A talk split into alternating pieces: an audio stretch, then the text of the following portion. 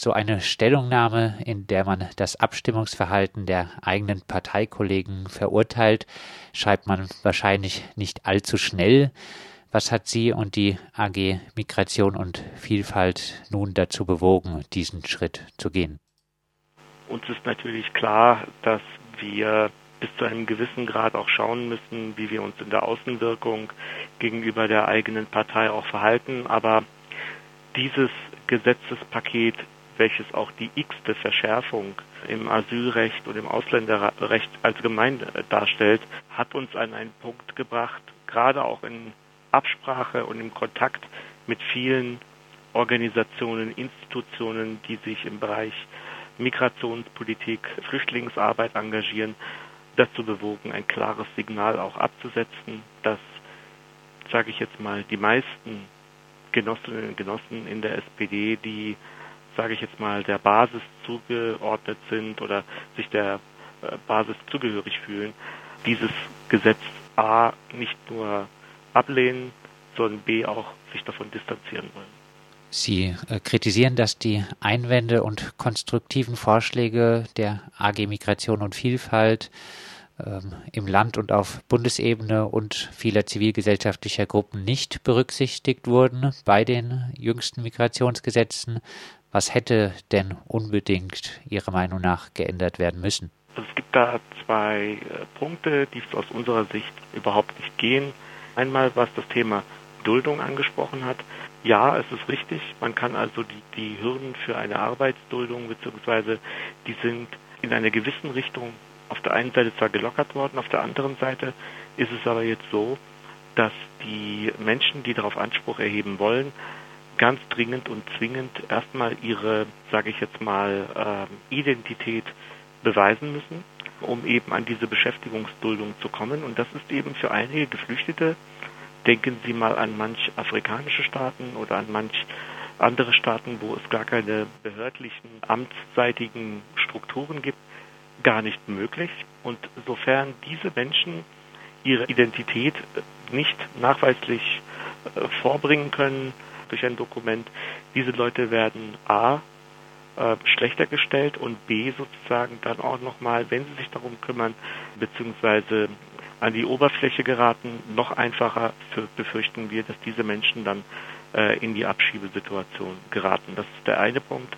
Der zweite Punkt, wo das von unserer Seite, unserer Meinung nach, das fast zum Überlaufen gebracht hat, ist, dass die Menschen, die eben eine Ausreiseaufforderung bekommen haben, nun einfach auch in einer JVA, es wird zwar immer gesagt, ähm, die Menschen, die von einer Abschiebung betroffen sind, werden zwar räumlich in ein anderes Gebäude untergebracht, aber trotzdem bleibt es auf dem Gelände eines Gefängnisses, einer JVA und wir sehen da absolut eine Grenzüberschreitung im wahrsten Sinne des Wortes, weil wir halt sagen, diese Menschen sind ganz oft vor Krieg, Vertreibung, manchmal natürlich auch äh, durch Hunger und andere wirtschaftliche Aspekte geflohen und haben hier ihr Menschenrecht wahrgenommen, Asyl zu beantragen. Und das kann nicht im Ergebnis zu dem zu dem Resultat führen, dass diese Menschen mit Strafgefangenen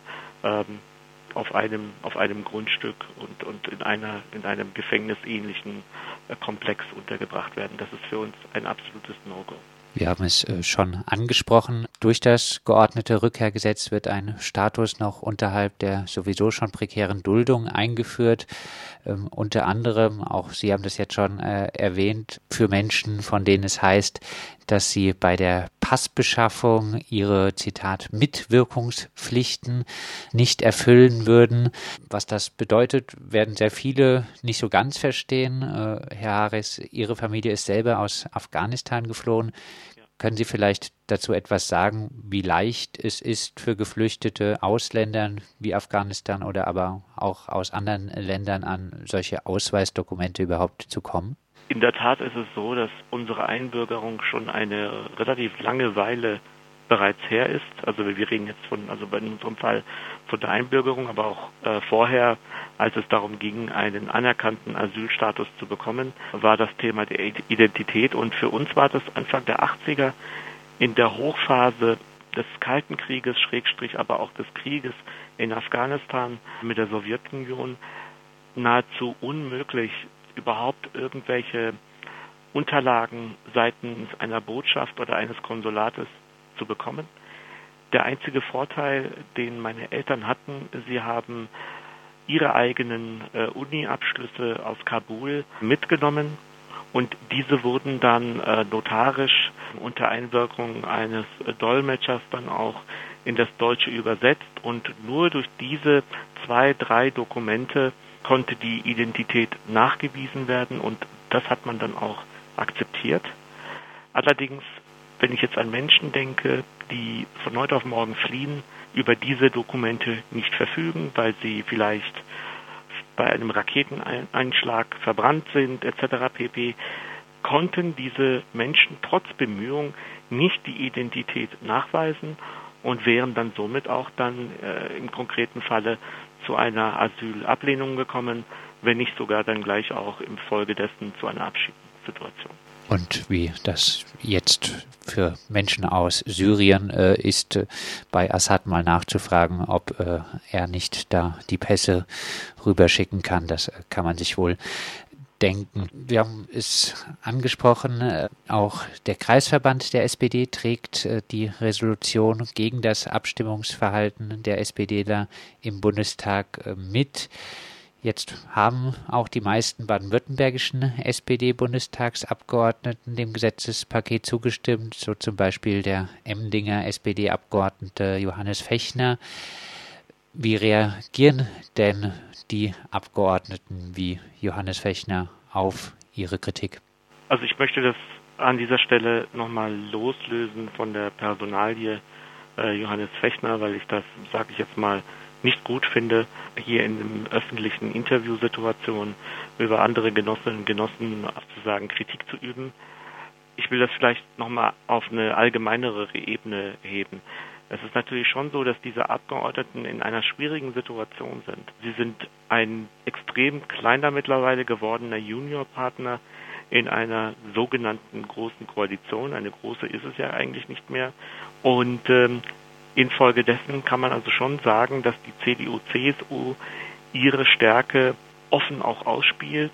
Und ich kann mir das natürlich schon vorstellen, dass die Bundestagsfraktion der SPD dort unter einem enormen Druck ist zum einen, sage ich jetzt mal, erfolgreich auch für die Wählerinnen und Wähler eine gute sozialdemokratische Politik zu machen. Auf der anderen Seite ist es wie so oft in einer Koalition so, dass man Konsens bzw. Kompromisspolitik fahren muss. Die Kritik geht dahingehend, dass wir uns einem unseren Leitwerten der Sozialdemokratie verpflichtet fühlen, der Solidarität, der Freiheit und der Gerechtigkeit und Flucht kann nie ein Verbrechen sein. Humanismus kann nie ein Verbrechen sein. Vor diesem Hintergrund kritisieren wir, dass das unter Umständen genau der Punkt gewesen wäre, wo die SPD-Bundestagsfraktion hätte sagen können, jetzt überschreitet es eine gewisse Grenze, wo wir auch als SPD uns hinterfragen müssen, ist das womöglich jetzt genau die Situation, wo man über einen Ausstieg aus der Koalition nachdenken muss. Man muss ja nun sagen, dass die SPD nicht alleine damit ist, eine Asylrechtsverschärfung nach der anderen mitzutragen. Auch die baden-württembergischen Grünen Absolut. winken im Absolut. Bundesrat eigentlich ja. jede Verschärfung, äh, sichere Herkunftsstaaten etc. mit durch und haben trotzdem teilweise immer noch den Ruf, auf Seiten der Flüchtlinge zu stehen. Ja. Schauen Sie, genau das ist auch der Punkt, als dieses Gesetz und das kritisieren wir beispielsweise auch. Die AG Migration wurde im, im Verfahren der Gesetzgebung, im Verfahren, als das Ganze auch äh, verfestigt wurde, verschriftlicht wurde, wurden die Fachgremien, dafür haben wir Arbeitsgemeinschaften, weder auf irgendeiner Ebene und auch auf Bundesebene weder beteiligt noch angehört. Das ist also die eine ganz große Kritik, dass wir unser Fachwissen da nicht, nicht reingeben konnten. Und es wurde mit einem riesigen Eiltempo durchgepeitscht. Sowas haben wir selten erlebt in der letzten Zeit. Das kritisieren wir auch stark. Und als es dann durch war, und ich bin bei Gott schon immer SPD-Wähler gewesen, ähm, manchmal auch äh, rot-grün, wenn die Konstellation es sich ergeben hatte. Und ich hatte hier ganz starke Hoffnungen nochmal auf den Bundesrat und auf einige Landesregierungen, wo die Grünen, sage ich jetzt mal, auch involviert sind und hat die große Hoffnung, dass die das im Bundesrat dann abschmettern würden. Und leider gerade auf Baden-Württemberger Ebene, Sie sprechen es ja gerade an, haben die Grünen natürlich da auch komplett mit der CDU gleichgezogen. Wie sehr schmerzt Sie diese ganz große Koalition gegen Flüchtlinge? Wissen Sie, die Grundwerte einer, einer linken Partei, und da verorte ich äh, die SPD und auch die Linken und auch die Grünen, ist eine internationale Solidarität. Und internationale Solidarität bedeutet, dass wir mit Menschen aus anderen Ländern sie als eine gleichwertige und gemeinsame Familie verstehen. Und wenn Menschen durch teilweise eine verkappte Wirtschaftspolitik, durch eine verkappte, schlechte Ressourcenpolitik, aber auch durch Waffenexporte, die wir alle mitzutragen haben, die unsere Regierungen mitentscheiden und am Tisch sitzen und dadurch aus Abermilliarden und Abermilliarden verdienen, wenn diese Menschen dann vertrieben werden aus ihren Heimatländern, und ich kann es von meiner eigenen Familienerfahrung sagen, ich war selber zwar klein, aber das, was meine Eltern und auch Verwandten durchgemacht haben, glauben Sie mir, niemand verlässt das Heimatland gerne. Niemand verlässt seine gewohnte Sprache, die gewohnte Kultur ähm, und alles, was dazugehört, gerne. Wenn diese Menschen sich auf den Weg tun, dann hat die Sozialdemokratie, da haben linke Parteien die Pflicht, diese Menschen A aufzunehmen, sie den Gefahren zu entziehen, für eine Zeit lang, sage ich jetzt mal, in Anführungsstrichen auch, äh, als Gastgeber zu fungieren, danach zu schauen, möchten diese Menschen, je nachdem wie lange es dauert, zurückkehren in die Heimatländer. Und sollte der Fall sein, dass bereits fünf Jahre, zehn Jahre, 15 Jahre bereits ins Land gezogen sind und diese Menschen hier verwurzelt sind mittlerweile durch Arbeit, durch Beruf, durch Kinder, die hier geboren sind und so weiter, ähm, dann muss man diese Menschen denen auch die Möglichkeit geben, in diesem Land zu partizipieren, ein Land, ein Teil dieses Landes zu werden und irgendwann dann auch beispielsweise den deutschen Pass zu beantragen und dann eben auch dann zu Deutschen werden. Die Migrationsgesetze sind nun verschärft worden. Was fordern Sie denn jetzt auch innerhalb der SPD, jenseits auch der Koalitionsfrage, für Konsequenzen für die Flüchtlingspolitik? Wir müssen endlich wieder zu einem Wechsel, sage ich jetzt mal, inhaltlicher Art kommen. Die Migrationspolitik ist eine Politik, die leider von sehr rechts außen permanent beackert, bearbeitet wird und aus denen sie auch ihre Erfolge ziehen. Die SPD muss endlich anfangen, einen innerparteilichen Diskurs über die Migrationsfrage durchzuführen. Die SPD muss ganz klare, sage ich jetzt mal, Leitlinien für sich außerhalb der großen, die es ja sowieso schon gibt, aber auch in der Migrationsfrage ganz wichtige Leitlinien für sich festmachen, die auf allen Ebenen für alle gelten, die, sage ich jetzt mal, unabdingbar sind und diese Leitlinien gilt es dann auch bei etwaigen Konstellationen in einer Regierung auch zu verteidigen und diese Leitlinien auch äh, als indiskutabel auch äh, in die Koalitionsverhandlungen äh, mit reinzubringen. Wir brauchen ein Paradigmenwechsel, dass man sagt, die Migrationsthematik wird definitiv eine große Herausforderung für die nächsten 30, 40, 50 Jahre sein, definitiv. Und die SPD muss, und so sehe ich das auch als in der Breite der Bevölkerung, einen Standpunkt bekommen, wo sie sagen, wir stehen für Humanismus, wir stehen für äh, die soziale Seite äh, eines Landes, für die linke Seite eines Landes.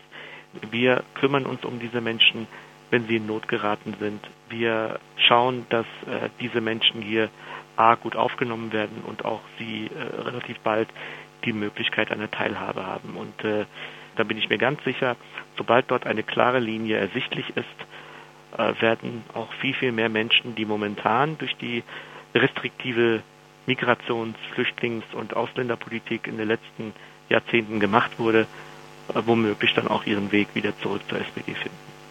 Das sagt Ismail Hares, der stellvertretende Vorsitzende der AG Migration und Vielfalt Breisgau Die Arbeitsgemeinschaft Migration und Vielfalt und auch der Kreisverband der SPD verurteilen das Abstimmungsverhalten der eigenen SPD-Parteigenossin im Bundestag, die für die weitere Verschärfung der Asylgesetzgebung gestimmt hatten.